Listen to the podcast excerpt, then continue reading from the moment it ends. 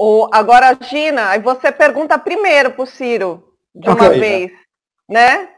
Ok. Oi, Ciro. Ele... Cadê o Cirão da Massa? Bom dia. Olha o Cirão da Massa. Ativo e operante. Tudo bem, Ciro? Ciro, a Gina vai perguntar já de cara para você aqui, tá bom? Dia para todos. Bom dia, Gina. Um abraço aí por Freixo, se ainda estiver no ar. Grande brasileiro. Obrigada. Exato. É, a minha pergunta era justamente sobre isso, né? Sobre o que que o, o que que você, Ciro Gomes, pensa a respeito dessa união. Isso daí, é, qual é o peso disso daí? Por que só agora isso daí foi proposto? Veja, unidade é uma coisa que tem que se dar ao redor de alguma coisa comum. É? Então, você tem no Brasil um problema sério, que é o olhar que cada uma das nossas organizações do campo mais progressista é, tem sobre a, o quadro brasileiro, o quadro econômico, o quadro histórico, as causas, por que, que o Brasil chegou a esse fundo do poço neofascista, proto-fascista que estamos assistindo, e mais grave do que tudo, como tirar o Brasil dessa encalacrada. Portanto, a, a, a, pretensão de uma unidade no escuro só serve ao discurso hegemonista do PT, que para nós, e eu posso discutir isso com muita, muito respeito e fraternidade com qualquer pessoa, especialmente com vocês, o PT, não o PT, mas a burocracia dominante, o lulopetismo corrompido, é parte grave do problema, tanto historicamente quanto o maior obstáculo para a gente ter humildemente uma reconciliação com a esmagadora maioria do povo brasileiro. Se a gente não tiver essa humildade para entender não é, o que, é que aconteceu, e o que aconteceu foi um encontro terrível de uma debacle econômica sem precedentes, agora vai ser superada pela tragédia do governo Bolsonaro, mas até os números serem colhidos, foi o PT que produziu a maior debacle econômica da história brasileira, com o Levi comandando a economia, com uma, uma, uma, uma, e por cima dessa tragédia econômica que demitiu 40 milhões de brasileiros ou de empreendedorismo ou de emprego, né, os números são chocantes, históricos, eles estão aí registrados formalmente. E por cima de tudo isso, o escândalo novelizado, boa parte por moralismo de Goela, mas boa parte, porra, vamos ter clareza de verdade, que foi a apropriação do espaço público de forma patrimonialista e corrupta e fisiológica por parte desse lulopetismo pragmático. De maneira que a, o, o pensamento progressista brasileiro ficou encantuado na crítica, porque nem temos condição moral de falar numa mudança da, da, economia brasileira. 14 anos depois, deixamos o pior concentração de renda do mundo. 14 anos depois, o pior sistema tributário mais regressivo do mundo. 14 anos depois, a maior lucro, lucratividade do sistema financeiro do planeta Terra, sem rival. Agora nós temos aí, por exemplo, que engolir que o Bolsonaro está patrocinando a menor taxa de juros Selic da história enquanto a Dilma botou a taxa Selic em 14,25%. E a ladroeira. Aí a gente vai enfrentar o Bolsonaro, que está se acertando com os picaretas de sempre, e aí a turma do Bolsonaro vai nos lembrar que o, o Valdemar Costa Neto controlava o DENIT. Ou a gente tem clareza disso, e não é para remoer nada, nem se chicotear, se chibatear, purgar culpas, eu não tenho nada disso. Eu quero ver se a gente se reconcilia com o povo brasileiro e acha um caminho para livrar o Brasil dessa gravíssima encalacrada de saúde pública, antes de mais nada, 16.118 brasileiros morreram, e isso é um número de duas semanas atrás. E nós temos uma debate econômica sem precedentes de um governo que não sabe o que fazer. É? Essa é a grande tragédia por ser consertada. Portanto, a unidade tem que ser em direção a um novo projeto, a uma nova proposta. O enfrentamento Sim. do fascismo, a unidade é na luta. Ciro, a propósito disso, eu preciso noticiar o seguinte, que amanhã vai haver um manifesto na internet, já que é impossível fazer isso hoje nas ruas por causa do, do coronavírus, chamado Varandas da Democracia, Varandas da Democracia, que vai é, lançar, dar, dar o pontapé inicial ao primeiro movimento no sentido de unir partidos de esquerda e de centro-esquerda numa frente pelo impeachment do, do, do Bolsonaro. E quais são esses partidos? o PDT do Ciro, a Rede da Marina, o PSB e também o PV. Por enquanto são só quatro, está faltando aí os partidos é, mais à esquerda, PT, entrou, essa coisa toda. A Cidadania do Roberto Freire já entrou também. Ah, o Cidadania entrou. Então agora são cinco partidos que nós vamos ter. Isso vai ser amanhã a partir de seis e meia da tarde. Inclusive, me convidaram para ancorar essa live e eu aceitei com muito prazer. Por quê? Porque se trata de uma união contra o Bolsonaro, entendeu? Vocês podem ter certeza que onde tiver isso, estarei eu lá, porque o nosso compromisso aqui é lutar contra o, o fascismo e a favor da ampliação do espaço da liberdade de expressão. Quero saber o seguinte, como é que foi possível chegar a essa primeira composição e, e por que que não estão aí PT, PSOL, PCdoB, Ciro? Bom, esse é um exemplo prático. Até ontem, o PT era contra o impeachment do Bolsonaro. E eu não compreendo essa razão. Não compreendo. Porque, objetivamente, o que nós temos é o seguinte: juridicamente, que é um dos aspectos centrais do impeachment, o Bolsonaro tem todas as demonstrações de cometimento reiterado de crime de responsabilidade. Pelo menos quatro grupos de crimes. O primeiro, contra a saúde pública, em que ele, como um charlatão, isso é tipo Código Penal, é, é um artigo do Código Penal, vai ao horário nobre recomendar remédio. Isso é charlatanismo e, portanto, improbidade. E o Brasil vai virar, daqui até domingo, nesse próximo domingo, o segundo lugar em matéria de contaminação do planeta Terra. Nós vamos ficar só atrás dos Estados Unidos, graças ao senhor Jair Messias Bolsonaro. Portanto, esse crime é um crime absolutamente não, que não pode ficar impune. O segundo crime é que o senhor Jair Bolsonaro atenta sistematicamente contra o funcionamento regular das instituições da democracia e da república. Ou algum brasileiro nega que ainda ontem ele estava confraternizando com esse grupo de boçais nazifascistas, boa, boa parte deles contratados dessa bandida que, que é a ministra Damares, que se presta a esse serviço. Aquele vagabundo que bateu numa enfermeira é, era funcionário sem trabalhar. Essa outra pilantra que, que controla o grupo dos 300 era funcionária, assessora da, da, da Damares. Não é? E, e, e o, o, camarada que veio aqui citar o motim da PM no estado do Ceará, que matou, matou 200 pessoas, obrigando estudantes a correr com medo, fechando escolas, era também funcionário da Damares, e a gente tem que ir dando nome aos bois. Portanto, o Bolsonaro também comete o crime de obstrução da, da, do regular funcionamento das, das, das, instituições. Isso é crime de responsabilidade punível com impeachment. O Bolsonaro comete o crime de atentar contra a autonomia federativa. Ele sequestra respiradores, ele intervém na política dos estados, que, em linha com a Organização Mundial de Saúde, né, tentam mitigar a tragédia da pandemia. O Bolsonaro briga com a China é, e nos impede de comprar excedentes, que é o único país que tem pra, de respiradores e fármacos para, o tratamento, especialmente para os, para os testes. Portanto, o Bolsonaro também atenta E o Bolsonaro está obstruindo a justiça. Ontem nós tivemos uma informação nova, mas o PDT, com a minha assinatura, conseguiu, do Supremo Tribunal Federal, impedir a posse não é, de um camarada na Polícia Federal que estava escolhido para cobertar a sequência de crimes que não tem a ver só com desvio de dinheiro público, que o Bolsonaro sempre fez no seu gabinete e ensinou os filhinhos bandidos a fazer também. Tem a ver com milícia, tem a ver com violência, tem a ver com assassinatos. E isso tudo está representado no Supremo Tribunal Federal por nós. Pois bem, até anteontem o PT era contra. O que, é que a gente vai fazer? Nós estamos colhendo assinaturas para investigar essa troca de acusações terríveis entre o Moro não é, agravada agora com essa declaração do empresário Paulo Marinho, em relação à influência política do Bolsonaro de interferir na polícia judiciária, no aspecto de polícia judiciária da Polícia Federal, o PT está trabalhando contra. Então, vá lá entender, tem que perguntar ao dono do PT qual é o que, é que ele está pensando. Enquanto isso, o Brasil não pode esperar, nós vamos para a rua. Quer dizer, não vamos para a rua porque amamos o povo, vamos para a janela, né, vamos para a janela pedir ao povo brasileiro que nos ajude a criar condição política que hoje não existe. Hoje, um terço dos brasileiros, se nós tomarmos as, a, o sul do Brasil, e um quarto dos brasileiros, se tomarmos o sudeste, ainda estão com Bolsonaro. Isso é um brasileiro. A gente tem que convencer pelo menos uma parte grande dessa gente a vir conosco para impedir essa tragédia de saúde pública, essa tragédia é, é, econômica e essa crise institucional que caminha claramente para uma tentativa de golpe no país.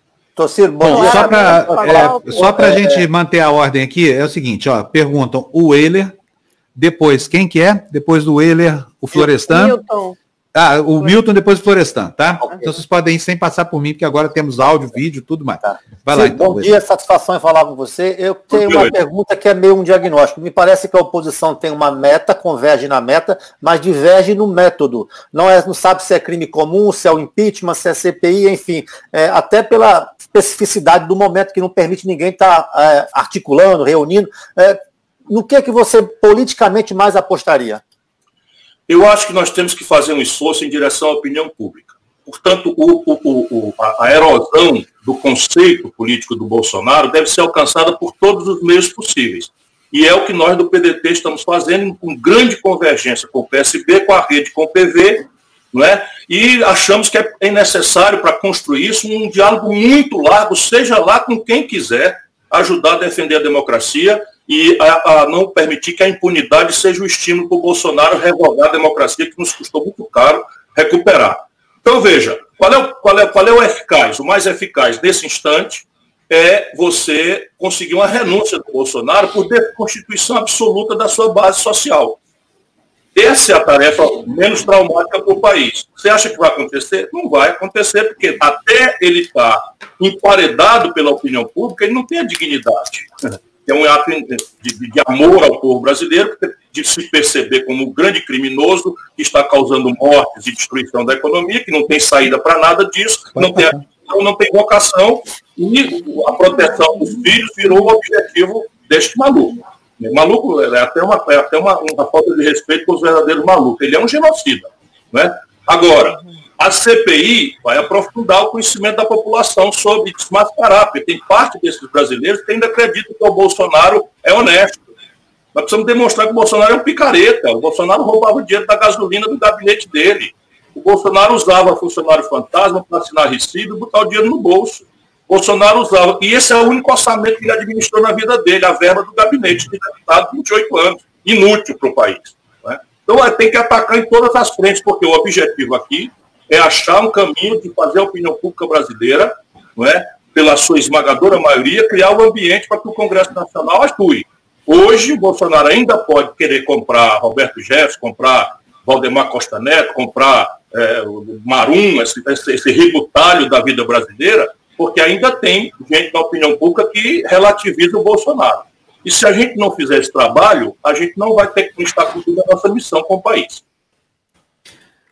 É, Agora, Milton. Ciro, é, eu queria saber o seguinte: o, o Freixo esteve agora há pouco aqui e falou de um. É, que o PDT e o PT entrariam com um pedido de impeachment ainda nesta semana provavelmente na quinta-feira. O seu discurso, agora há pouco, mostra o, o seguinte, que uh, eu não vou entrar em detalhes, se certo ou errado, pouco importa. Uh, para a opinião pública, o seu discurso mostra o seguinte: ainda há enormes ressentimentos entre uh, PDT e PT, ou entre você e Lula. Bom, pouco, não vamos tirar aí o, despersonalizar né, e deixar entre PDT e PT.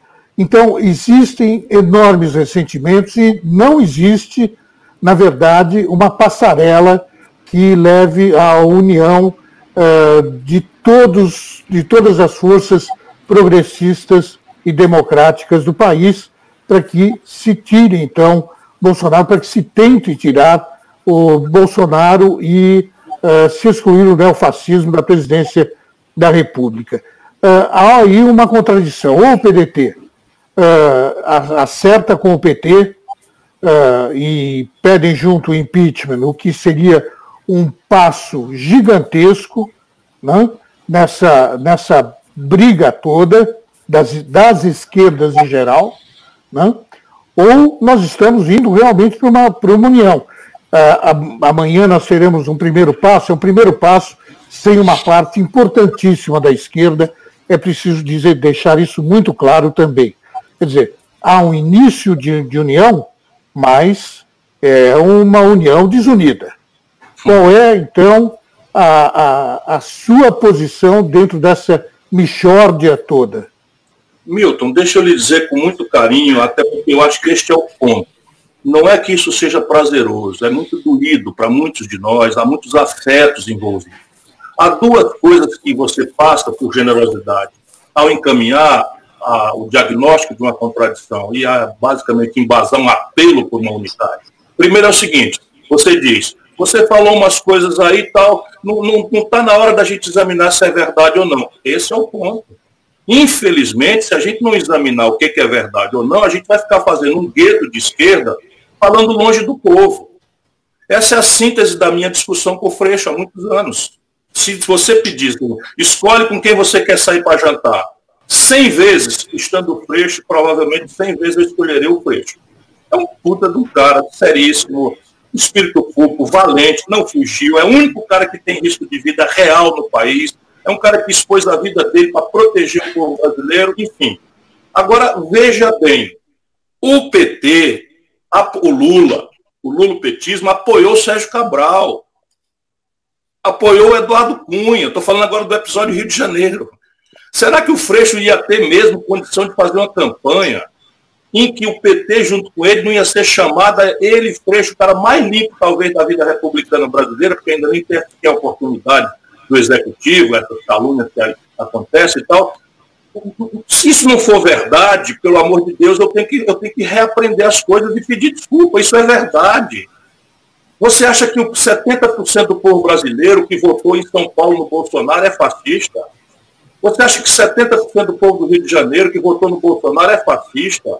Você acha que 70% do povo de Santa Catarina, do Rio Grande do Sul, do Paraná, que votou no Bolsonaro e a vida inteira deram vitória ao Lula, são fascistas? Não são, não. Eles votaram contra, o, sabe, esse encontro macabro do colapso econômico. A Dilma patrocinou o maior estelionato eleitoral da história do Brasil. A Dilma, a Dilma nomeou Levi. Se a gente não tiver essa humildade, e não é para remoer passado, é para construir o futuro, como é que nós vamos nos reconciliar com o povo brasileiro que perdeu o emprego? Todo mundo se lembra dia que perdeu o emprego. Todo mundo lembra. Aí você dizer o seguinte, que é lawfare, que é perseguição da justiça, o, todo a massa de contradições de patrimonialismo, fisiologia e corrupção sistemática que o Lula promoveu, baseado nisso, está cercado de puxa-saco. O Lula não tem mais uma contrafigura dele que diga, presidente, pare daí, pare daí. Eles eram contra o impeachment. Esse movimento nosso, eles ficaram contra. E a gente faz o quê? Fica esperando o PT? E não é o PT, se houvesse um, um aforamento de discussão, cadê a opinião do Tasso Genro? Cadê a opinião do Olívio Dutra? Cadê a opinião do, do Raul Ponte? Cadê a opinião do, do, do, do Fontana? Sabe? Cadê a opinião do Suplicy? Cadê a opinião do Rui Costa? Cadê a opinião do Elton Dias? Cadê a opinião do Camilo Santana? Eu vou com essa gente para qualquer tarefa. Mas não, eu sou obrigado a conviver com tudo que é de gente que eu conheço, pelo amor de Deus. Olha aqui, ele, nós não denunciamos um golpe, o Ceará foi o único estado do Brasil que deu dois terços dos votos contra o impeachment. Se houve um golpe no Brasil, ele foi praticado pelo Senado Federal. Quem era o presidente do Senado Federal nessa circunstância? Renan Calheiros. E na sequência, já com acordo, Eunício Oliveira, com quem o PT se aliou nas eleições de 2018, um ano depois. Os dois. Vocês estão pensando o quê? Agora, todos os nossos afetos, é muito difícil a gente se livrar. Eu ajudei essa gente 30 anos. Será possível que nem respeito eu mereço? Ou é verdade ou não é verdade o que eu estou falando? Ou isso é, re... é essencial para a gente mudar a nossa relação com o povo brasileiro, ou não é verdade. Portanto, não dá para passar, meu caro Milton, dizendo, não vou discutir se é verdade. Tem que discutir se é verdade, vai doer. A outra coisa é o seguinte, a outra coisa é o seguinte, é, é, vamos lá, é, é, é, vocês vão assinar juntos o impeachment? Nós não vamos, não. Você nunca mais vai ver minha assinatura em nenhuma tarefa com o Lula. Nunca mais. Escutou bem? É por seu intermédio que eu estou dizendo de novo ao Brasil. Nunca mais. O Lula é um líder populista, sabe, que resolveu usar a extraordinária e merecida popularidade que adquiriu para simplesmente servar um projeto de poder que está fazendo muito mal ao Brasil faz parte grave central do problema, não é solução. Agora, isso quer dizer o quê? Que a gente não vai se somar numa luta pelo, pela preservação da democracia? Vamos sim. Agora, não precisa fazer reunião. Eu não vou mais sentar com essa gente, eu tenho medo de bater em minha carteira. Ô, Ciro, deixa eu, só interferir, deixa eu só interferir aqui numa coisinha. Uma audiência nossa muito boa. O Ciro é... Um minutinho. Ontem eu fui agredido pelo Paulo Pimenta responde por um processo de estelionato em Uruguaiana. Aí diz que é lawfare. Estelionato, roubou dinheiro do negócio de comercialização de arroz. É o único gaúcho que tem prestígio no lulopetismo. Com os outros todos eu vou para qualquer lugar. Então, vou dizer, eu vou ter que explicar isso? Eu tenho uma vida, rapaz. Uma vida. Bom. 30 anos eu ajudei essa gente. 30 anos. Nem respeito eu mereço. Sabe o que está fazendo hoje? Eles têm essa. Sabe quem inventou o gabinete do ódio, Milton? Pergunta para a Marina, não é para mim não. Quem inventou o gabinete do ódio foi o Lula. Pergunta o que é DCM, o que é 247, vê o que, que eles abriram hoje. Querendo criar uma intriga que eu estou defendendo a Polícia Federal, estou defendendo a instituição republicana, e sabe quem foi que assinou a petição ao Supremo Tribunal Federal para impedir a posse do Ramagem? Correndo todos os riscos, fui eu, Ciro Gomes, no AB Ceará 3339, em nome do PDT. Eu, Ciro Gomes, assinei a petição em cima da qual o ministro Alexandre Moraes deu uma liminar e sustou a posse do Ramagem.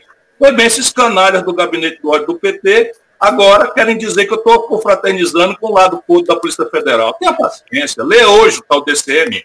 Tudo dinheiro sujo, tudo roubalheira, tudo jornalista bandido, formado sabe aonde? Nas organizações Globo e na, e na Veja. Para ver se não são aqueles que eu estou dizendo. Gente que aprendeu a fazer molecagem na direita mais bandida, agora está por dinheiro prestando serviço à esquerda bandida que o PT representa, ou pelo menos a, a burocracia lulopetista. Ou seja, vamos tratar as coisas como elas são. Se eu tiver razão, o povo brasileiro vai me dar razão. Se eu não tiver razão, o povo brasileiro não me dará razão. Ô Ciro, eu vou aproveitar a audiência que está ótima. Você é um puxador de audiência espetacular, viu? Para pedir para as pessoas que estão visitando aqui a TV, TV Democracia pela primeira vez, para se inscreverem no nosso canal, para tocarem aqui o, o, o sininho para receberem as notificações, tá? A gente depende de audiência, porque é essa audiência que paga a nossa conta. A gente não tem aqui mecenas, patrão, empresário por trás, tem nada disso. Somos nós e vocês. Nós aqui e as moedinhas que vocês nos dão no YouTube, que nos honram muito. Agora, quem é que pergunta? É o. É o... Quem é que pergunta agora? Eu. Então vai, vai, Floresta. Tudo bem, Ciro? Tudo bem, Floresta? Como está você? Tudo, Tudo bem. Cuidado, cuidado. Última... Você ainda é jovem, não está no grupo de risco ainda, mas a bicha pega também. Não, não sou do grupo de jovem, jovem, não. É o seguinte, Ciro, eu conheço você de muitos anos, desde a época que eu estava na TV Globo, tenho o maior respeito e admiração. Você é um grande político, um grande administrador, mas eu acho que você tem também uma grande mágoa uh, do que uh, aconteceu na eleição de 2018 né? Você queria e precisava do apoio do, do Lula e do PT para ter chance. Não, você mesmo, quando foi embora, falou que você deveria ser o nome, a, o nome para ser uh, o, o, que iria enfrentar o Bolsonaro. Enfim, você ficou 14 anos no governo, nos governos do PT, né? Uh, foi ministro dos governos do PT, uh, teve até o fim do lado do PT, né? e certamente é uma separação com, com que não tem mais volta, está na cara isso, né? Que, enfim. Uh, mas a, a, questão que se coloca para a gente agora, e que me angustia muito, e que angustia inclusive os 45% de eleitores que votaram uh, no Haddad no segundo turno, 40 e poucos por cento, né? que também não são petistas todos, né? Uh, como, né? enfim, a gente fica aqui angustiado, porque uma coisa é você disputar eleitoralmente contra o PT e ganhar ah, nas articulações, no confronto de ideias e tal. Outra coisa é o enfrentamento ao que nós estamos vivendo no país, que é muito sério. Por quê? Porque dentro do governo do Bolsonaro, você tem 3.500 militares. O nosso governo hoje já é um, um governo militar. Né? Então, assim, nós estamos correndo um risco sério de uh, termos daqui para frente um fechamento uh, das instituições, um fechamento das liberdades, né? há uma afronta contra a nossa Constituição diária. Todos os fins de semana o Bolsonaro vai lá fazer sinal. Ontem fizeram um sinal nazistas né, de saudação, os paraquedistas fizeram. Né? Então, o que todo mundo, inclusive o Fábio, o Fábio aqui, quando uh, no começo do programa falou que vai ancorar uh, um evento pedindo o impeachment e o afastamento desse presidente, né, ele fala da, da ampliação desse leque. Né? Eu sei que você tem muitos amigos em, em vários partidos, né, inclusive no PT, você citou vários nomes aí.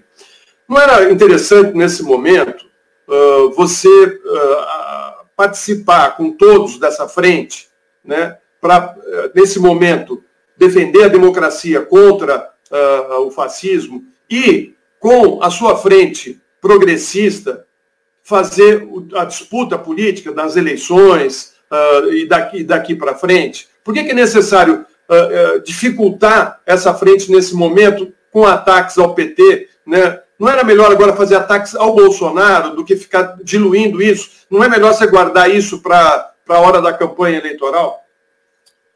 Olha, Florestan, deixa eu dizer de novo. A, a, primeira coisa é, é verdade ou não é verdade a minha avaliação? Porque eu preciso corrigir. Se eu acho, respeitosamente, que o lulopetismo corrompido é parte do problema e que a nossa reconciliação com a opinião pública brasileira passa por a gente ter humildade para reconhecer o que é que causou essa tragédia de 70% do eleitorado das lugares mais esclarecidos e politizados se alinhar a uma, uma, uma postura tosca, neofascista, corrupta, como o bolsonarismo representa.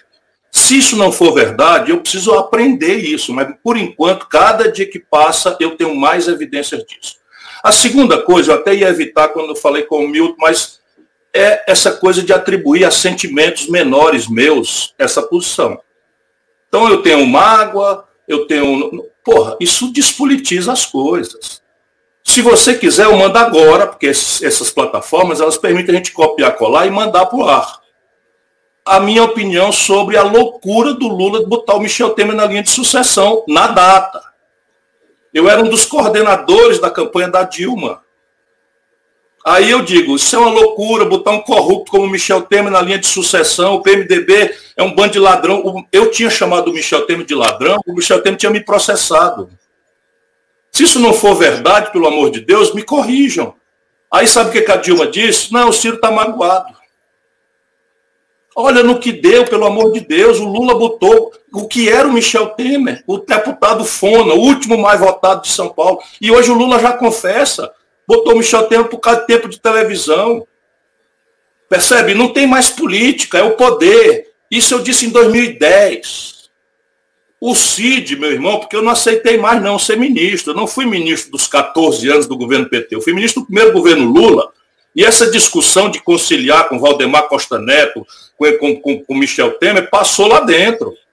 O Zé Disseu defendia nas nossas reuniões essa aliança como fórmula desconjurar a ameaça do mensalão, que a propósito, Lula sabe, sete horas da manhã era eu que estava lá. Mas você tinha um cargo, não tinha um cargo numa empresa? Eu era ministro, eu era ministro mas não era Não, ministro. não, não, depois, no governo, no segundo mandato da Dilma... Nunca mais aceitei. Não, não, você não teve num cargo de, nunca mais de empresa aceitei. pública. Nunca mais aceitei participar dos governos, e a minha opinião é publicada, e é pública e está arquivada em todos esses longuíssimos 14 anos. O que não me impediu de votar na Dilma, o que não me impediu de. Porque vale ela ou a Aécio, eu votaria nela de novo, percebe? Mas isso quer dizer que eu aceito absurdo de nomear o Levi? Pelo amor de Deus, pelo amor de Deus, eu, eu fui duro na época, duríssimo na época, eu disse o que ia acontecer. Eu tenho entrevista, quer que eu copie cole e bote no ar agora, dizendo que se a Dilma não passasse um risco no chão, a partir dali nessa conciliação que ela estava fazendo com o lado bandido da política que o Lula tinha inaugurado, e a Dilma entra com um papo de moralização. Pelo amor de Deus, pelo amor de Deus, vocês, não, vocês pensam que o povo é burro? Vocês pensam que a Petrobras foi toda loteada e, e o Lula não sabia? Eu disse ao Lula que ele estava dando um bilhão de reais de contrato sem licitação para o Nilson Oliveira. E é público, o nome da empresa é Manchester. Eu disse ao Lula isso pessoalmente. Eu fui ao Lula protestar quando o Eduardo Cunha botou a, a votação, isso era 2007. O Eduardo Cunha botou o processo de, de, de renovação da CPMF debaixo do braço e publicamente exigiu do Lula nomear Furnas. E o Lula me disse pessoalmente, depois que eu fui lá protestar, eu disse para ele, se você não entregar Furnas para o Eduardo Cunha, ele vai comprar a maioria e vai ser presidente da Câmara Federal. Você vai botar o cara na linha de sucessão do Brasil. O Lula, não, filho da puta não vai receber porra nenhuma, no dia seguinte nomeou. Pô, isso está tudo público. Eu, eu chamei o Eduardo Coelho de ladrão um metro e meio dele, fui processado. Percebe? Isso é mágoa. E o, o assunto, isso é mágoa. E o nosso país fica onde? Então, é, é sempre isso. Não, não vamos, vamos deixar para discutir a verdade outra hora, porque eu sei dos afetos. Ô, meu irmão. Bom, eu... tudo bem, Então você acha que esse é o momento teu pai, que esse é o momento? Você acha que esse é o momento? Você não é acha importante a frente? Olha, a frente é importante. Você e o Milton pediram para refletir sobre isso. Não, não, eu pedi para você falar assim, não era o momento de você fazer isso durante a campanha, nesse momento de enfrentamento não, do fascismo. Não, eu, eu não sou um político em véspera de campanha e outro depois. Infelizmente, esse é o meu defeito. Eu sou a mesma pessoa, milito com intensidade todo dia, Ninguém está falando mais do que eu contra o Bolsonaro. Já entrei com 10 ações, entramos com representação no Tribunal Penal Internacional. Ninguém fez nada parecido contra o Bolsonaro do que eu estou fazendo. E volto a dizer, a unidade é na luta, irmãozinhos. Nunca faltou unidade na esquerda. Isso é papo furado. Sabe, em 89, estávamos todos juntos no segundo turno contra o, contra o Collor. Todos juntos, apesar do que eles fizeram com, com Covas, apesar do que eles fizeram com Brizola, que morreu amargurado. Morreu amargurado. O Lula foi vaiado no, no, no velório do Brizola como traidor, porque humilhou o Brizola, que queria ser ministro quando o Lula se elegeu, e ele, e ele convidou o Brizola, mandou sondar o Brizola para ser embaixador no Uruguai. Será possível o Lula não assinou a Constituição de 88. O Lula ficou contra o Tancredo Neves no colégio eleitoral, expulsou a Ayrton Soares e a, e a Beth Mendes. Será que não tem um outro erro dessa categoria acontecendo hoje? Nós vamos esperar mais 20 anos para ver esse erro histórico. Se você sabia de tudo isso, por que, você foi para o PT, para o governo do Lula? Se você eu, sabia eu, de tudo isso, se você tem todo esse histórico, por que, que você entrou no governo do Lula e da, Dilma? É isso que ninguém está entendendo. Ah, mas eu explico muito simples. Só não entende quem não quiser. Eu fui candidato. Oi, Florestan. Não, eu... não, você foi ministro. É isso que eu estou falando. Eu estou falando o seguinte. Está me você... Por que eu entrei no, no, no governo do Lula? Eu vou te explicar. Eu fui candidato. Eu tinha outra visão, outra proposta, outro projeto, outro plano. O povo brasileiro preferiu o Lula. E entre o Lula e o Serra, sabe se for hoje, eu voto de novo no Lula. Não, não, eu estou falando o seguinte, se você não concordava, por que, que você entrou no governo dele? Porque você não, citou coisas lá de trás do Tancredo Neves. Aliás, essa composição do Tancredo Neves... Por isso que eu nunca fui petista. Por isso que eu nunca fui petista, por isso que eu fui candidato, todas as vezes, representando outro caminho. Agora o segundo turno obriga a gente a isso, Florestal. Olha, olha o respeito. Olha o respeito, não a mim, mas ao povo. O segundo turno não, tudo bem. Olha, o que eu acho só lamentável que nesse momento, nesse momento, nesse momento eu acho que eu acho que o PT e os seus e os seus e os seus veja bem, o PT tem uma bancada grande e tem representatividade, você sabe disso. E você excluir eles de um movimento importante nesse momento e falar assim, com eles eu não estou, aí você está rachando a frente. Eu acho que nesse momento. Só um minuto.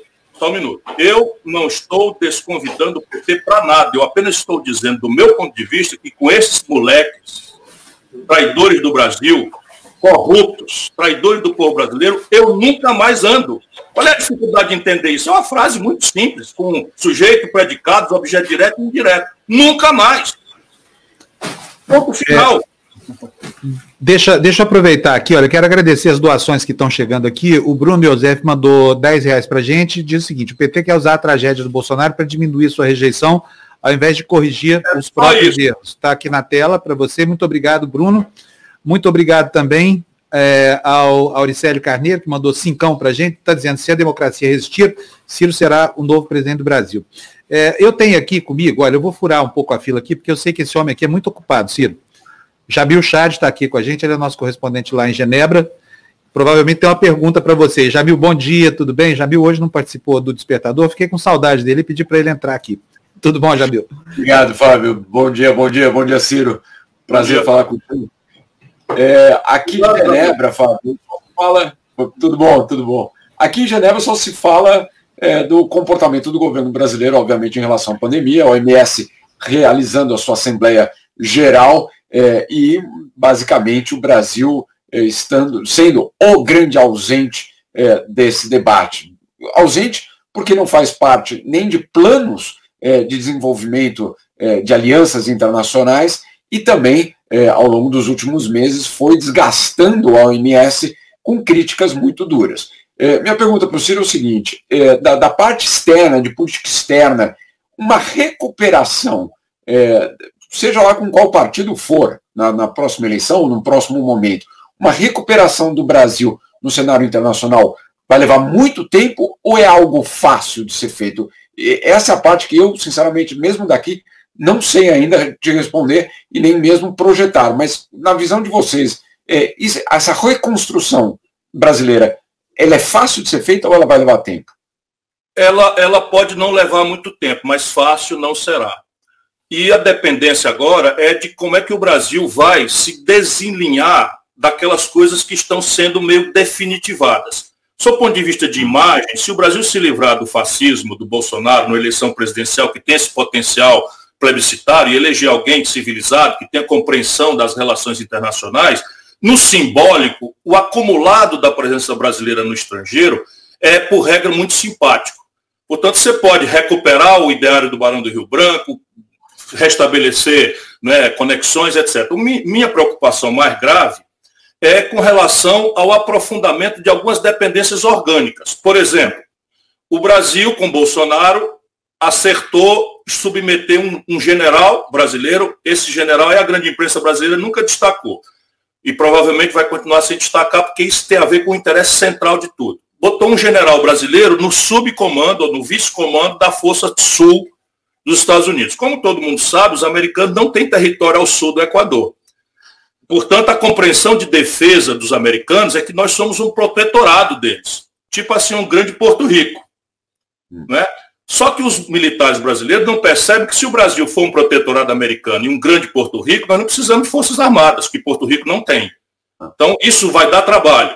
Então, por exemplo, o Brasil paralisou 30% da sua capacidade de refino, está tá se enferrujando, sendo destruído, e hoje nós estamos importando 300 milhões de barris de derivados de petróleo, diesel, gasolina, é, é, é, querosene de aviação, 80%, 90% dos Estados Unidos. O Brasil entregou um enclave do território nacional brasileiro a Alcântara e permitiu, em Alcântara, no Maranhão, para os americanos e permitiu que esse enclave só entre autoridades brasileiras mediante a autorização das forças de segurança americanas. Está implícito, portanto, o baseamento no território brasileiro, agora oficialmente com assentimento de um governo de generais, que haja um pedaço do território brasileiro. Nós lutamos a vida inteira para não deixar o Paraguai sediar a base americana, para a Argentina não sediar a base americana, para a Colômbia não sediar a base americana, e agora nós permitimos simplesmente, e para tirar não vai ser fácil, não vai ser simples, como também para desenhar essa questão da conexão de petróleo, você sabe que é onde o jogo, é, o jogo bruto de fato é jogado. Felizmente, a sorte é grande, Deus é brasileiro, ah, micou o negócio da Boeing com a, com a Embraer. Mas ali também, em matéria de um enclave de defesa, ali em plena maturidade, o caça Gripen, transferência tecnológica da, da Suécia, e o KC-390, uma joia que a engenharia brasileira desenvolveu, nós entregamos de graça para a Boeing com assentimento de umas Golden Share que o governo brasileiro tinha e o amém desse bando de traidor da pátria brasileira, sem honra, que são os generais que estão ao redor do Bolsonaro. O general Heleno é o maior traidor de todos, porque é um, é um velho sem honra. Isso é o que eu vou dizer, como eu estou dizendo toda hora. Enfim, então, esse problema. E aí a relação, por exemplo, nós perdemos, perdemos o nosso lugar de mediador natural da confusão da Venezuela. Hoje, estabeleceu-se na Venezuela uma base, inclusive, com forte presença militar chinesa e russa. russa.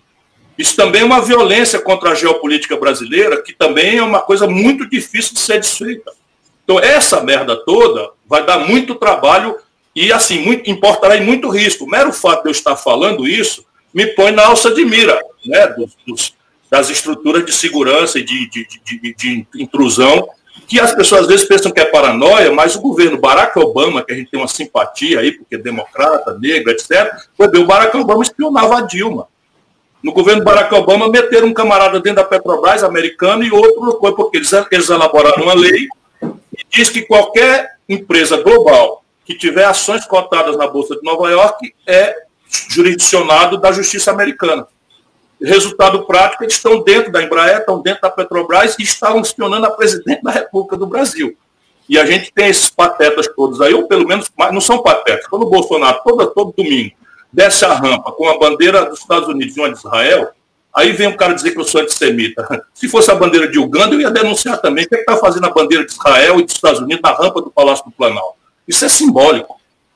Ô Ciro, Agora, deixa eu interromper aqui o Jamil um pouquinho. Jamil, desculpa, só para. Olha, tem uma pergunta aqui. Espera aí que você já pergunta, tá? Do Kleber Melo, porque senão depois some aqui da minha frente, eu não consigo colocar. E aí fica em dívida. O Kleber, muito obrigado pela sua doação de 20 reais, muito importante para nós. O Kleber pergunta: você aceitaria o Haddad como seu vice-presidente ou preferiria a Marina por ser evangélica e atrair mais um público conservador? Logicamente está raciocinando em perspectiva aqui. E aí, Ciro? Eu estou num verso não é, dos titãs, eu, o acaso vai me proteger enquanto eu andar distraído. Eu acho que a situação brasileira é tão grave, tão grave, do ponto de vista de saúde pública, não é, as projeções que eu refiz hoje com base nesses relatórios das nossas universidades, do Imperial College, falam em 87 mil mortes não é, daqui até agosto. E é uma coisa que eu estou oprimido com isso. Então, eu estou muito concentrado nesse assunto. Essa coisa da, da, da, da, economia brasileira, ninguém tem ideia do que significa uma economia como a nossa, que já vinha em pandarecos, tem uma parada cardíaca de até 8 pontos percentuais de queda do PIB. Ninguém tem ideia do que é que representa isso em destruição de empresas, de emprego. E hoje, menos de um em cada dez empresas estão conseguindo acessar crédito. Eu estou dedicado a isso. Hoje à noite tem conversa sobre isso, um grande economista, enfim.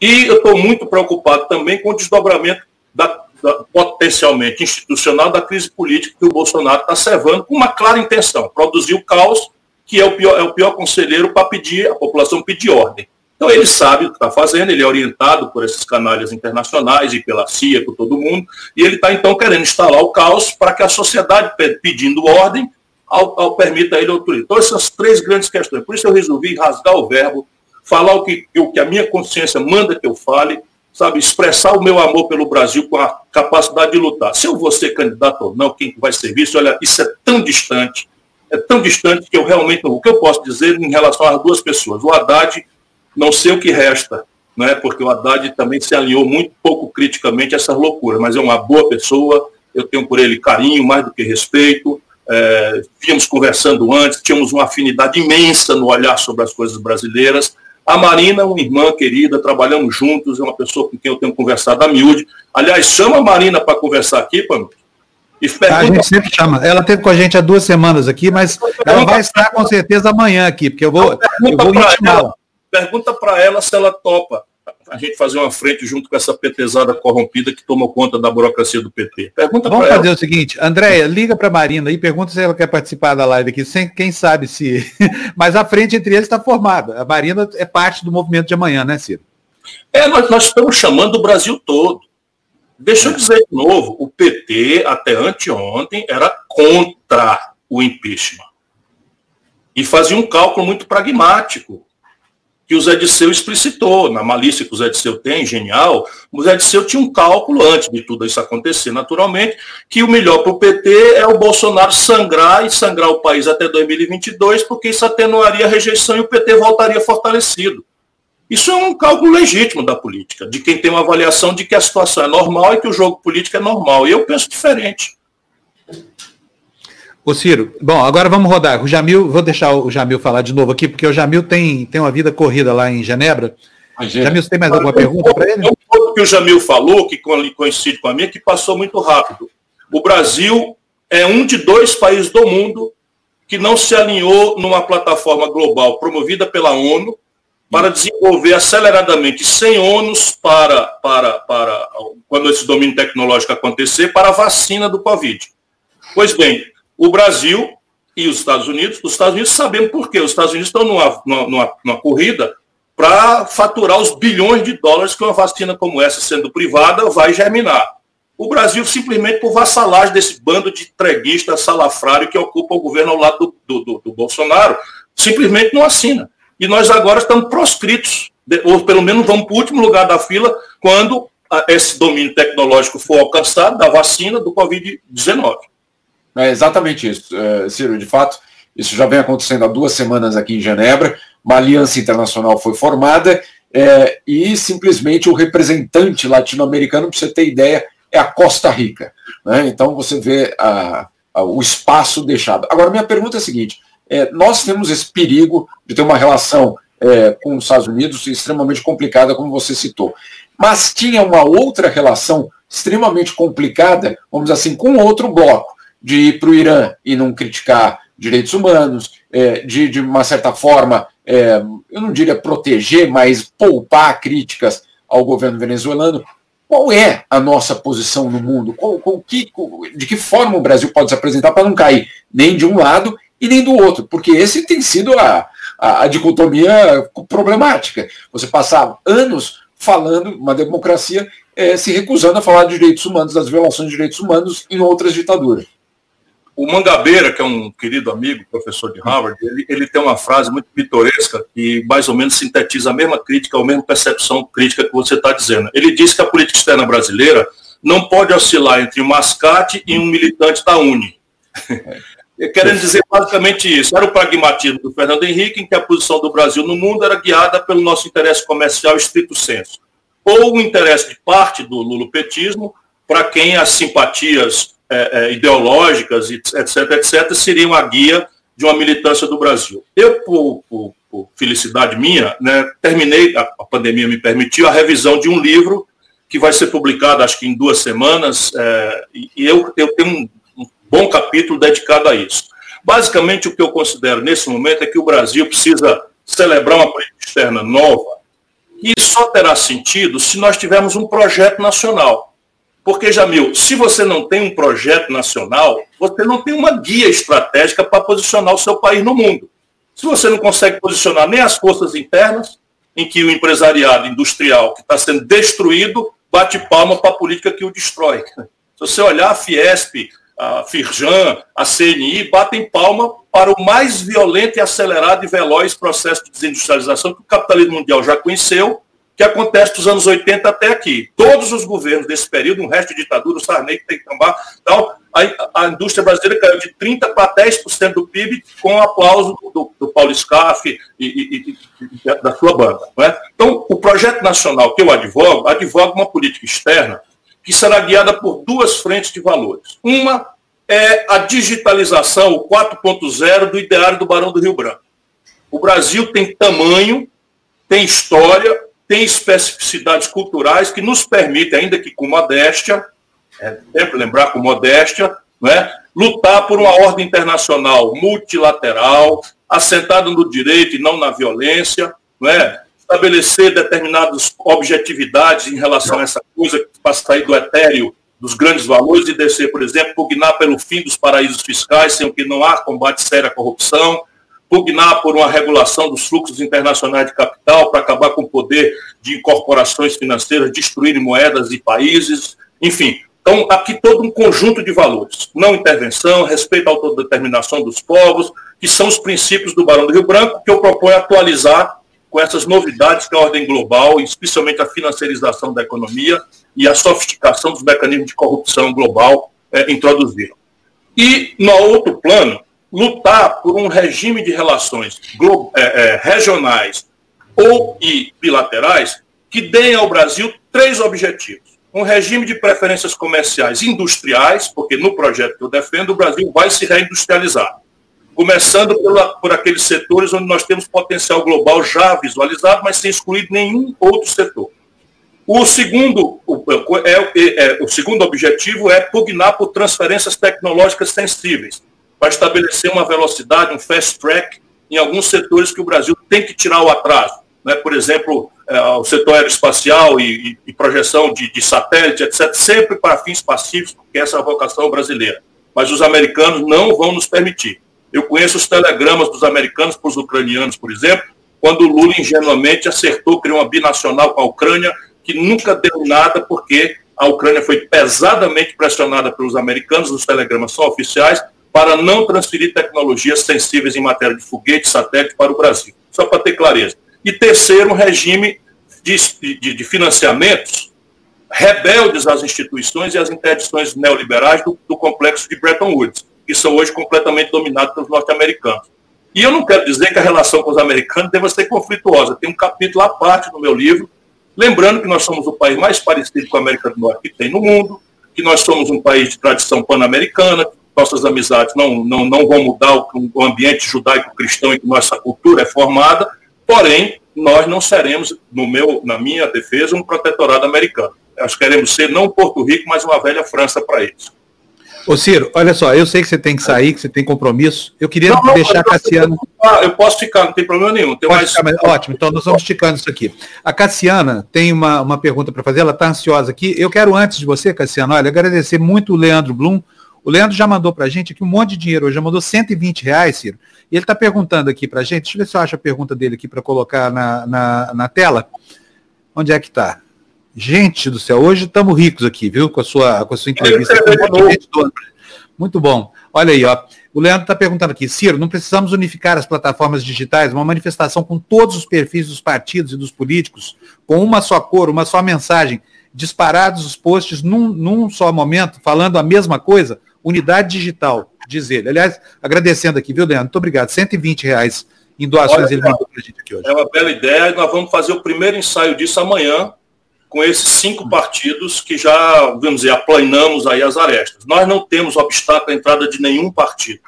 Eu vou dar um exemplo aqui que talvez seja mais traumático para esse campo da esquerda. Quem tem lido o que tem falado o ex-presidente Fernando Henrique Cardoso, e quem conhece as minhas opiniões sobre o governo do presidente Fernando Henrique Cardoso não vai ter nenhuma dificuldade de entender, embora outra petista é, hidrófoba ontem me acusou de ter feito muita merda como ministro do Fernando Henrique. Vocês verem. Uma petista hidrófoba me acusou de ter feito muita merda como ministro do Fernando Henrique. Eu nunca fui ministro do Fernando Henrique e as duas vezes que fui ministro foi muito bem sucedido, menos por mim e mais pela confiança que eu tive do ex-presidente Itamar Franco e do ex-presidente Lula.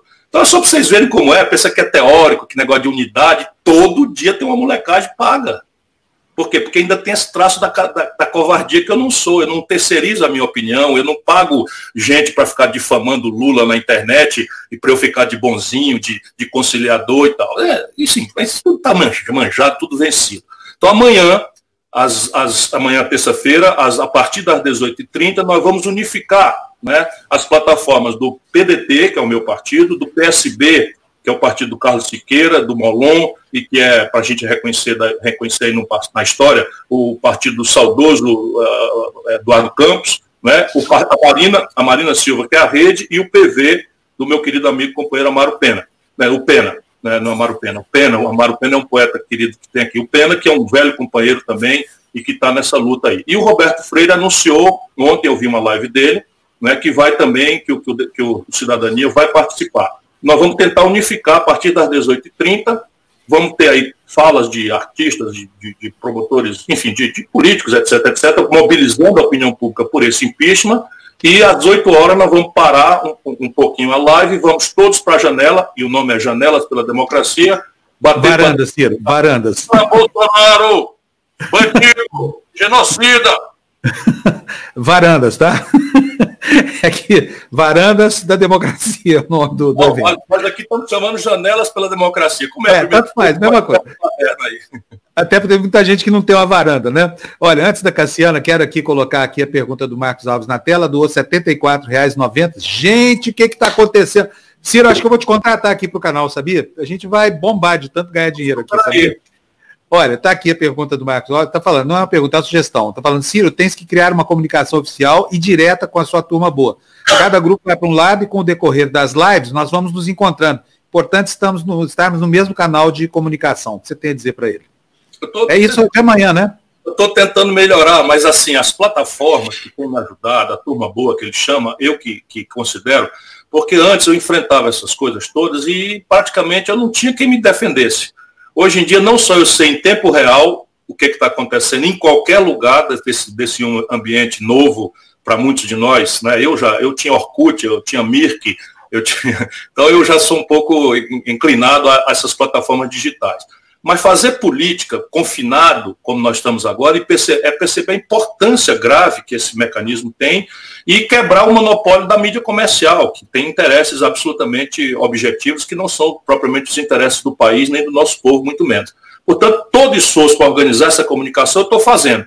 Mas uma coisa eu quero dizer, eu não gostaria nunca de perder o que eu acho mais relevante de tudo na turma boa, que é a espontaneidade, não tem ninguém pago, não tem ninguém obrigado a alinhar, aqui não se faz culto à personalidade, eu estimulo todo mundo a ler as bases de um projeto nacional de desenvolvimento, incorporo sugestões, ouço críticas, e por quê? Porque o que precisa ser feito no Brasil precisa de uma corrente de opinião e de muitas cabeças. Esse negócio de fulano de tal, isso é um atraso de vida, é? embora, claro, o papel da liderança sempre terá alguma relevância, mas não pode ser uma liderança que asfixia a inteligência coletiva, que é o nosso maior valor.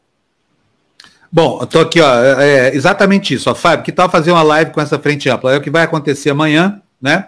Eu vou transmitir, eu vou estar ancorando lá a, a, a esse desfile de vozes aí em torno do, do, do, Bolsonaro, né, cara? Então tá respondida aqui a sua pergunta. Eu quero só colocar mais um ouvinte aqui na tela antes da um telespectador, que a minha própria filha já, já doou 50 mangos aqui pra gente, tá pedindo, Fala, pai, fala do Apoia-se, fala do Apoia. Apoia-se é a nossa fonte de financiamento aqui. Quem quiser contribuir para que a gente continue sobrevivendo aqui a essa crise toda, ao governo Bolsonaro e tudo mais, por favor, deposite um pouquinho na nossa conta corrente aí, não vai te fazer falta, vai fazer uma baita diferença para nós aqui. Então tá dado o seu recado, viu, minha filha querida? Agora, o, o, o, Ciro, a Cassiana está esperando hum. há horas para te perguntar aqui. Cassiana está lá na Espanha, louca para falar com você. Quando ela ficou sabendo que era você aqui, ela, ela, ela fez plantão hum. aqui no, no, nosso, no nosso canal. Fala, Cassiana. Ó, eu faço plantão todo dia, mas é óbvio que com o Ciro Gomes a gente fica muito muito contente de tê-lo. Muito obrigada. É, Ciro, eu não sei quando foi a última vez que você pôde dar uma volta por aqui, é, ou Portugal, ou França, ou, ou pela Espanha, mas pegando a onda aí do Jamil, é, existem três grandes assuntos hoje na Europa, que o primeiro é o coronavírus, o segundo é a economia que está quebrando no mundo inteiro, e o terceiro é o fascismo. Né? Então, eu, imagino, é, se aqui faz o estrago que faz, é, esses três juntos. Imagina num país pobre como o nosso, né, tão maltratado. E aí vem essa onda que esses três assuntos juntos é, potencializaram a onda da desagregação, né, da, da porrada, tiro o dedo no olho entre, entre líderes e não líderes no nosso país, a coisa vem piorando muito. É, o senhor mesmo vinha dizendo que há 30 anos de experiência tem que servir de alguma coisa e a gente tem que respeitar, obviamente, esses 30 anos deve dizer muito. O senhor espera de verdade que um, um, o que vai acontecer amanhã, né, juntar esses partidos sem o PT, sem esse número que o PT traz de votos e apoio, é, a gente conseguiria chegar ao impeachment de um, de um, governante que até hoje, até hoje, nenhum governante cometeu tantos crimes, nenhum dos impeachmentados no Brasil, até onde a gente sabe, cometeu tantos crimes e a gente não consegue tirar o Bolsonaro, ele continua aí e com 30% da população apoiando. É, será que a gente vai conseguir? O senhor, na sua experiência, não. acredita que, que, que esse movimento amanhã vai ser o suficiente finalmente para a gente? Não, Cassiano, de forma mudar nenhuma. Mudar o cenário político? Não, de forma nenhuma. Mas deixa eu usar um pouco o começo da sua, da sua questão também, porque isso frequenta o universo mental por onde a sua questão é, é, é, se apresenta para o Brasil. O que, que aconteceu na Espanha e na Europa? Eu reflito sobre isso também nesse livro que está para ser lançado em duas semanas que eu estou fazendo. Ele chama é, um projeto nacional. A última vez que o senhor esteve aqui foi, foi é, durante a campanha, não foi? Ou o senhor conseguiu voltar depois? Não, acho que foi durante a campanha, sim. Foi durante a campanha. Hum eu fiz algumas palestras, enfim. Mas, enfim, então eu estava dizendo, nesse livro eu reflito um pouco sobre isso, porque a primeira, primeira camada da crise brasileira é uma crise, é uma agonia da democracia representativa, liberal, do pós-guerra. É? Nós acreditamos, a nossa geração inteira acreditou que as instituições do Atlântico Norte, é? direito de votar, liberdade de organização sindical, etc., etc., etc., fosse capaz de produzir o progresso da humanidade. A Europa acreditou muito nisso. Quando a onda neoliberal se estabeleceu, a esquerda europeia, por regra, tem muitas ilhas de exceção, desertou da tarefa porque estava fragilizada pela morte do método. A esquerda europeia não entendeu que o que morreu com o muro de Berlim em queda, com a dissolução da União Soviética, não foi o ideário de uma sociedade igualitária, justa, fraterna, assentada na paz, no respeito à diversidade, às diferenças, e agregando compromisso com a sustentabilidade eh, ambiental, com a sustentabilidade do próprio modelo, com a, com a negação do consumismo como um caminho de ascendir à felicidade. Isso tudo são valores absolutamente contemporâneos e a pandemia traz isso ainda mais gravemente a relevo. Mas o método morreu. Então, a ideia não é, de você apropriar o, o, o, Estado através de uma classe revolucionária, uma vanguarda de estudantes, trabalhadores, etc., etc., que seria capaz de abolir a propriedade privada e inaugurar uma transição ao comunismo, isso morreu. Morreu estrepitosamente. E a velha esquerda, então, resolveu, europeia, resolveu conciliar com o dogma neoliberal, com o tal fim da história, na crença ingênua que se revelou de humanizar o caminho. Isso aconteceu no Brasil, a mesma coisa. Nós abrimos mão de qualquer reforma, nós temos 14 anos depois de estarmos no poder, isso sendo estreito, porque se a gente anunciar a retórica do Fernando Henrique, que também era autorreferido social-democrata, Né? Nós temos aí 20 anos, 25 anos do pensamento progressista entregar a sociedade de maior concentração de renda do mundo, não mudar o sistema tributário, que é o mais regressivo, ou seja, o que mais cobra de pobre e de classe média, sem cobrar nada de rico, não é? numa sociedade que não foi capaz de entregar agendas do século XIX, tipo reforma agrária, ou agendas do século XX, do tipo uma educação pública universal minimamente qualificada, sem o que tudo mais é bobagem.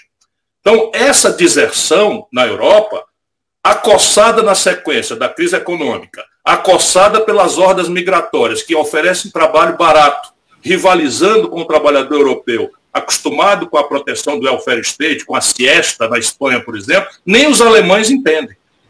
Então, repare, o que, é que aconteceu? A, resposta foi a ultradireita, xenófoba, nacionalista, é, moralista, não é, que veio em cima, inclusive porque a esquerda, perdendo a compreensão estratégica da revolução, não compreendendo a necessidade de construir outro método, outra proposta, outro caminhar, acaba sendo aquela que pretendia humanizar o caminho, dourar a pílula do neoliberalismo.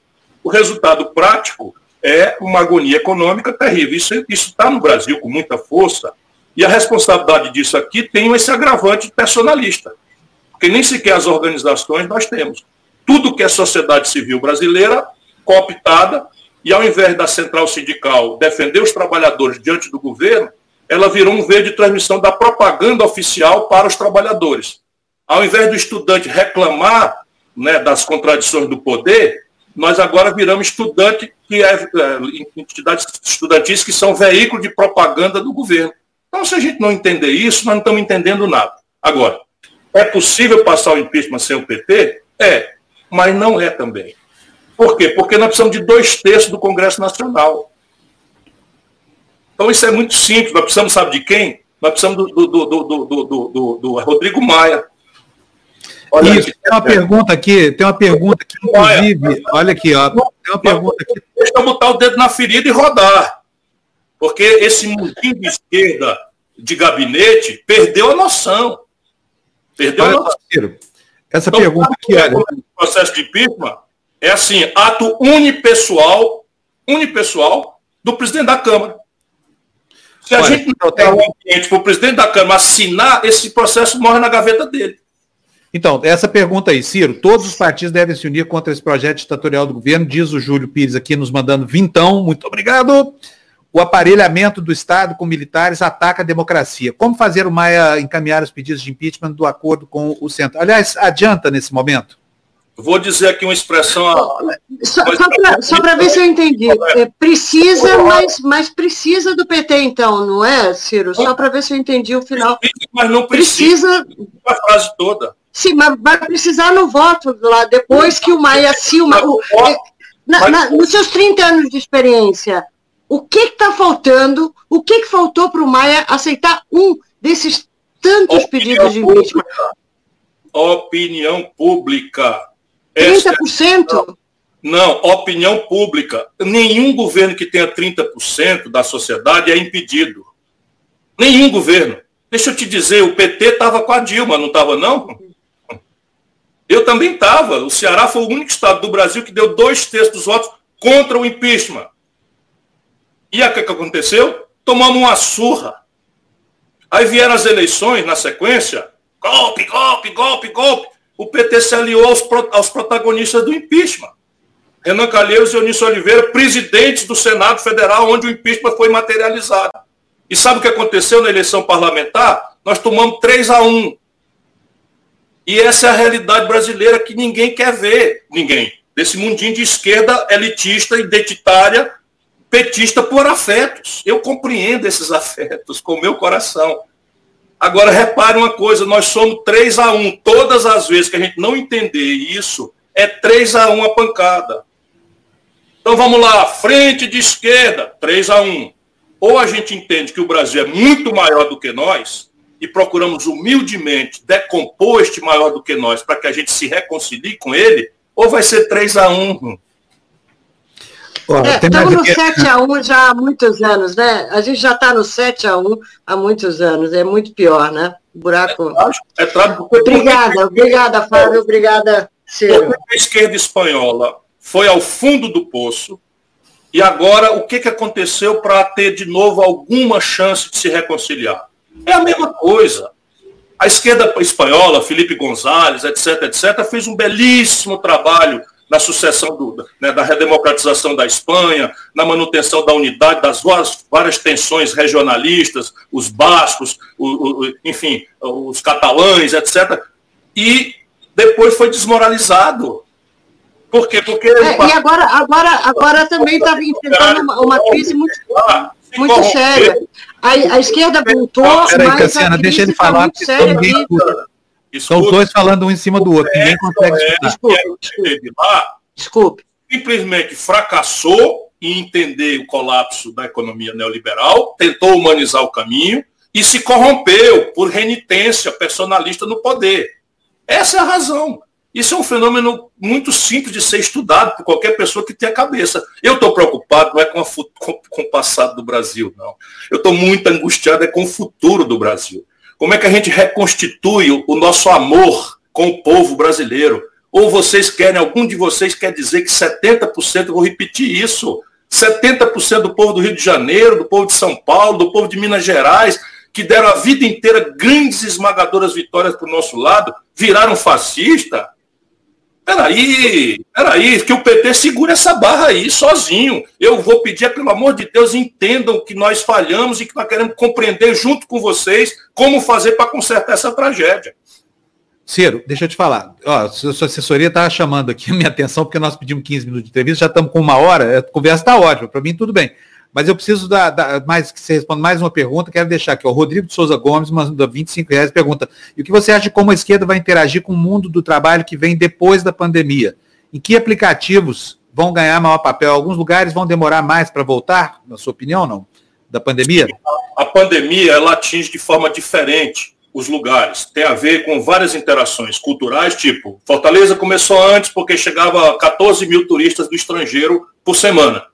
Né? O sul do Brasil está mais, tá mais lento por conta de, de, de, de, de não ter tanto turismo internacional naquele momento. Então, está muito abaixo da, dos números. O, o centro-oeste brasileiro tem demografias muito rarefeitas. Então, em Cuiabá já tem problema, em Campo Grande já tem problema, mas o interior está mais lento. Então vai explodir de forma diferenciada e só o isolamento social. Fique em casa, pelo amor de Deus, o vírus não tem ideologia. Se você puder, se não puder, bote a máscara, meu irmão, porque o bicho pega e mata. E tanto faz você ser jovem, rico, pobre. É claro que a estatística é mais para idoso e tal, mas ele mata todo mundo.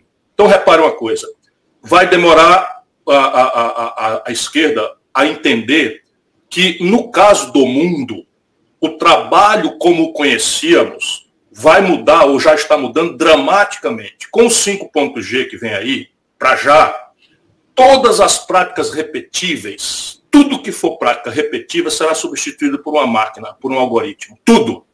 Então você imagina o diagnóstico médico. Nós não vamos mais precisar ter um médico. Olha que loucura que o mundo está nos preparando. Por quê? Porque um algoritmo será capaz de ler em Boston no Massachusetts General Hospital, que é o hospital de aplicação de, de, da Universidade de Harvard, o, o, o, o raio-x, ou a tomografia, ou a ressonância magnética funcional que foi feita em Sobral, na minha cidade, no interior do Ceará. Mas vamos continuar precisando de enfermeiros, porque a terapia é insubstituível, não tem como essa prática ser repetida. E aí, há aquele, aquele Hariri faz uma especulação interessante sobre isso, há nesse, nessa dimensão olhando essa, essa coisa sofisticada da ponta, para baixo, no mundo, há uma geração de inúteis sendo produzida. Agora imagina isso desdobrado num país que tem uma agenda retardatária não realizada da, da, do século XIX, que é, por exemplo, a reforma agrária. Que tem 14, que, que tem 14 milhões de pessoas sem teto para morar. Que a metade dos domicílios não tem saneamento básico. Isso é o Brasil de hoje, em que cinco pessoas acumulam a renda de 100 milhões de nacionais. Isso durante governos autorreferidos de esquerda, que não foram capazes nem sequer de, de criar o conflito fecundo para que a sociedade acumulasse, quem sabe, para um dia em que a política permitisse a gente fazer essas transformações. E a política permitiu. O problema é a conciliação, é a falta de projeto, é a falta de ideia e essa exacerbada, esse exacerbado culto à personalidade e a beatificação de políticos. Que deforma o político. Qualquer político beatificado, que não tem mais crítica, etc., ele se deforma, porque a gente é gente, tem vaidades, tem debilidades, gosta de ser carinhado. Isso é normal em qualquer ser humano. Se a gente deixar que um político poderoso não tenha crítica, não tenha contraste, não tenha controles, ele exorbita, passa, da, da, vai para outro universo de, de, de, realidade, que é o que está acontecendo, infelizmente, em parte importante do, do personalismo do PT. Essa é a grande questão. Agora, o que, é que nós temos que fazer? O que nós temos que fazer é criar uma nova institucionalidade que capture os extraordinários ganhos de produtividade que as tecnologias estão trazendo para os trabalhadores. São coisas óbvias. Por exemplo, ontem, pela taxa de câmbio, a Microsoft e a Apple passaram em valor o PIB do Brasil. É evidente que a humanidade tem que desenvolver uma nova institucionalidade para que essa riqueza não se acumule porque eles são uma minoria de vanguarda tecnológica e vão acumular todo e vão ter poder de vida ou morte sobre as nações do planeta. O Brasil é o nono país do mundo. Somos é. menores do que a Microsoft e do que a Apple. Então nós precisamos criar uma institucionalidade em que estes extraordinários ganhos de produtividade sejam apropriados pelo trabalho. E aí quer dizer o quê? Reduzir jornadas, sem reduzir salário, mas tem que ganhar produtividade para que isso tenha sustentabilidade. Enfim, é todo um debate que nós precisamos fazer com inteligência, que você devia ver essas questões e comparar com o nível do debate que o PT propõe ao país. Ciro, olha, quero agradecer aqui ao Walter Aguiar. A última pergunta agora. Walter, obrigado para você, obrigado para todo mundo que, que nos mandou aqui é, essa ajuda financeira tão importante para a gente. A última pergunta agora da, da, da Juliana. Ju, com você. Oi, Ciro, tudo bem? Oi, Juliana, tudo bem? Está se cuidando? Oi, eu tô. Você também, né? Eu tô trancado. Ah, que bom. Olha, eu quero fazer uma pergunta, você já acabou respondendo um, um, pouco, tocando nesses assuntos, né? Conforme você foi respondendo aqui os colegas. É o seguinte, eu concordo absolutamente com você em relação à existência de um gabinete de ódio por parte de partes da esquerda também, difamando adversários dentro do próprio núcleo progressista, e sou do universo acadêmico, participo do universo acadêmico, e sei que isso é muito forte dentro do ambiente acadêmico também, justamente com alinhamentos em setores identitários. É, entendo também esses afetos, concordo com você, eu acho que a gente tem que falar para grupos segmentados, pensar políticas segmentadas, propostas segmentadas, mas eu não vejo em nenhum núcleo dessa esquerda que se alinha um pouco mais aos grupos, talvez petistas, porque é, eles se, eles se somam mais né, institucionalmente, eu não vejo nenhum deles falando em nome de todos. No entanto, de todos, né? Pensando num coletivo mais amplo, que não seja sectário, que não seja segmentado, e que não trate de uma única esquerda como se essa tivesse razão e todas as outras, todos os outros posicionamentos progressistas estivessem errados. E eu vejo que você sofre, sofre, sofre com isso, porque as pessoas te batem, batem, batem mesmo querendo é, distorcer o que você fala, é, querendo tratar do seu é, é, nervosismo, né? Porque é claro que chega uma hora que a pessoa não aguenta mais explicar, né? É irritante mesmo, não tem a ver com perder a paciência simplesmente. Eu compreendo tudo que você está falando e concordo. É, e digo mais, que dentro do universo acadêmico, quem participa e, e quer subir degraus no ambiente intelectual sofre muito preconceito também, porque são boicotados, são barrados, é, tem que passar pelo crivo não apenas científico, mas também pelo crivo do politicamente correto, que é extremamente danoso para a sociedade, para a política, para se chegar a acordos, a acordos, né, de um modo geral, então, é, eu gostaria de saber o que, que, você acha que a gente pode fazer, pelo menos no ambiente é, acadêmico e vinculando-se ao, ao cientificismo, né? Porque a gente não pode tirar isso, mas a gente não pode também permitir que continue havendo parte de uma lavagem cerebral, sim, que existe. E em relação ao politicamente correto, que é horrível. E é isso que eu acho que dificulta a, os seus posicionamentos políticos, as suas candidaturas. Mas eu tenho uma boa notícia também, que eu acho que isso mudou já um pouco. A gente tem que mudar ainda mais. E eu gostei daquela sugestão do, do nosso telespectador de a gente fazer uma junção é, tecnológica por meio das redes, né? Tentar encontrar signos comuns. Porque essa reclamação que você faz, Ciro Gomes, não é só sua, é de um, uma série de outros é, esquerdistas que foram é, valorizando a sua própria autonomia e independência. Porque chega Pergunta, uma hora Ju, que não se pode a, a, hora, a Laura, ficar só Laura tá submetido. tomar- Não, eu estou fazendo um elogio a ele, porque ele recebe tanta bomba também, e eu entendo. Não, então, eu quero saber o que, que a gente pode fazer em relação a isso para melhorar. Juliana, muito obrigado pela sinfonia com que o meu coração acabou de ser eh, afagado. Mas eu sou casca grossa, eu também sou um provocador, porque eu acho, francamente, que a liderança não é a Maria que vai com as outras.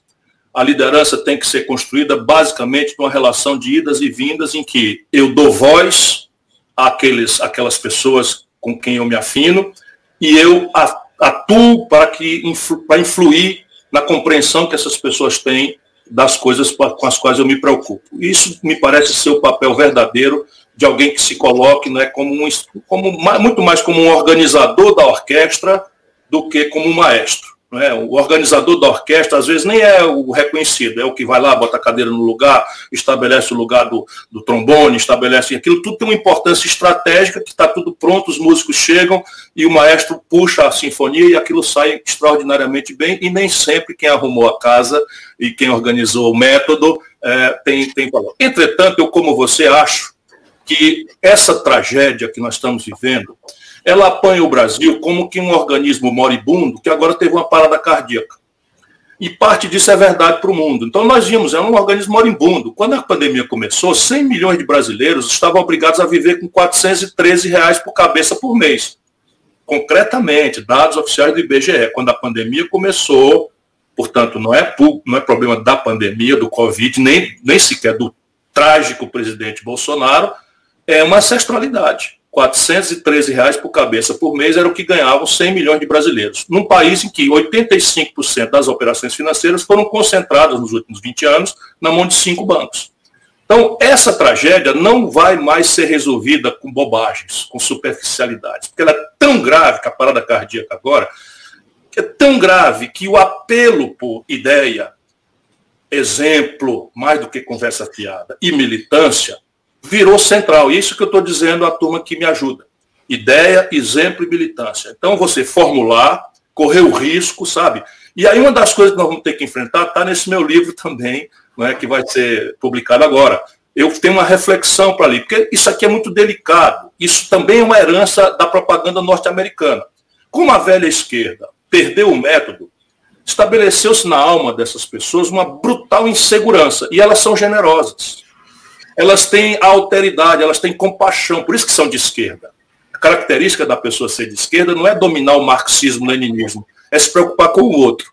Portanto, quando você perdeu o método e essas pessoas permanecem com a generosidade, com a compaixão na alma, se desenvolveu por influência americana, que não aceita a organização de um ideário de esquerda, basta ver o que, é que eles fizeram agora, em plena pandemia, em pleno desastre de saúde pública, eles simplesmente destruíram. Foi a população americana que destruiu a proposta do Bernie Sanders. Não foi, também o establishment do Partido Democrata fez o diabo que pôde, mas quem tirou o chão dele foi o povo americano. E isso a gente precisa ler com, com, com, com humildade. Agora, de lá vem essa, essa herança. Qual é? Eu agora vou ser generoso, vou ter compaixão pela segmentação de coisas que são de fato injustas e perversas. A mulher discriminada ganha 76% do que o salário de um homem ganha. Portanto, eu ser feminista é muito justo e correto. Não é? A violência contra os negros, a discriminação do negro no trabalho é fato real. A escravidão no Brasil não foi um pecadilho, foram 350 anos e permanece no imaginário da elite escravocrata brasileira até hoje. Portanto, é uma questão grave, a questão étnica no Brasil. Se você olhar a população é, jovem, não é, negra e pobre, é aquela que está na cadeia. Durante esses governos todos, ditos de esquerda, nada foi abalado a não ser tirar do, do, da época do Fernando Henrique 220 mil presos para 760 mil presos. Quem são os 760 mil presos? Jovem preso, jovem negro da periferia do Brasil. E aí você vai indo. A questão ecológica, como identitária. Maconheiro. Maconheiro. Pronto, a droga. O pessoal pega com a baganinha vai, vai, vai, vai com essa multidão. Então, esse conjunto de interesses serve como escape para a compaixão, para a alteridade, para a solidariedade humana que o espírito, a alma de, de esquerda que tem. Isso é uma qualidade. O que a gente tem que pedagogicamente dizer, meu irmão, ok, esses interesses todos são corretos, pugnar, lutar por, pela defesa deles todos é correto, mas a soma dos interesses identitários não é igual ao interesse nacional. O interesse nacional tem a ver com outra coisa. E a política deve Exato. se preocupar se preocupar em construir um ambiente para que todo mundo possa ter um emprego decentemente remunerado. Sabe, que os serviços públicos, de um lado, tirem da, do bolso da classe média do povo o custo, não é? e, ao mesmo tempo, emancipem a população. Não é? Que o filho do pobre olhe para o Brasil, que para ele é uma ficção, é um, um papo furado. O que é Brasil? Francamente, nasça na periferia de Fortaleza, de Manaus, ou, ou, ou na, na, Brasília teimosa, né, lá em Pernambuco, nasce num lugar desse e vem me falar de Brasil. Isso é papo furado. A sorte de um garoto que nasce na favela é morrer ou ser preso pela polícia. Olhe lá, graças a Deus e a valor extraordinário do nosso povo, muitos escapam. Mas a gente tem que dizer o seguinte, aqui um projeto nesse país não vai ser do dia para a noite, não existe almoço grátis, nós vamos ter que despertar essa conta nas costas de alguém, esse alguém vai achar ruim, vai manipular o poder que tem nas mídias, etc, etc, para desmoralizar, mas você tem um lugar nesse, nesse projeto aí. Isso é o que eu estou tentando fazer para fazer. E com a tranquilidade, se der certo, serei uma pessoa que fez história. Se não der certo, já deu. Eu acumulei, ajudei, não, não passei em branco, ajudei a acumular até o dia que vai dar certo. Ciro, beleza, muito obrigado aqui pelo tempo que você despendeu com a gente. Tamo junto amanhã no evento, né? Nós vamos dizer direitinho como é que vai ser a transmissão disso, mas enfim, vai ter um monte de gente transmitindo. Vai ser uma grande rede aqui formada em, em função é, dessa primeira perspectiva concreta que se abre aí de formação de uma frente para derrubar Bolsonaro, esse, esse estrupício que está. Dentro da lei, dentro da lei. É, dentro da lei, solução legal, não é golpe, não. Né? Ciro, brigadão então, até amanhã, tá? Um abraço a todos, obrigado. Obrigadíssimo. Obrigada.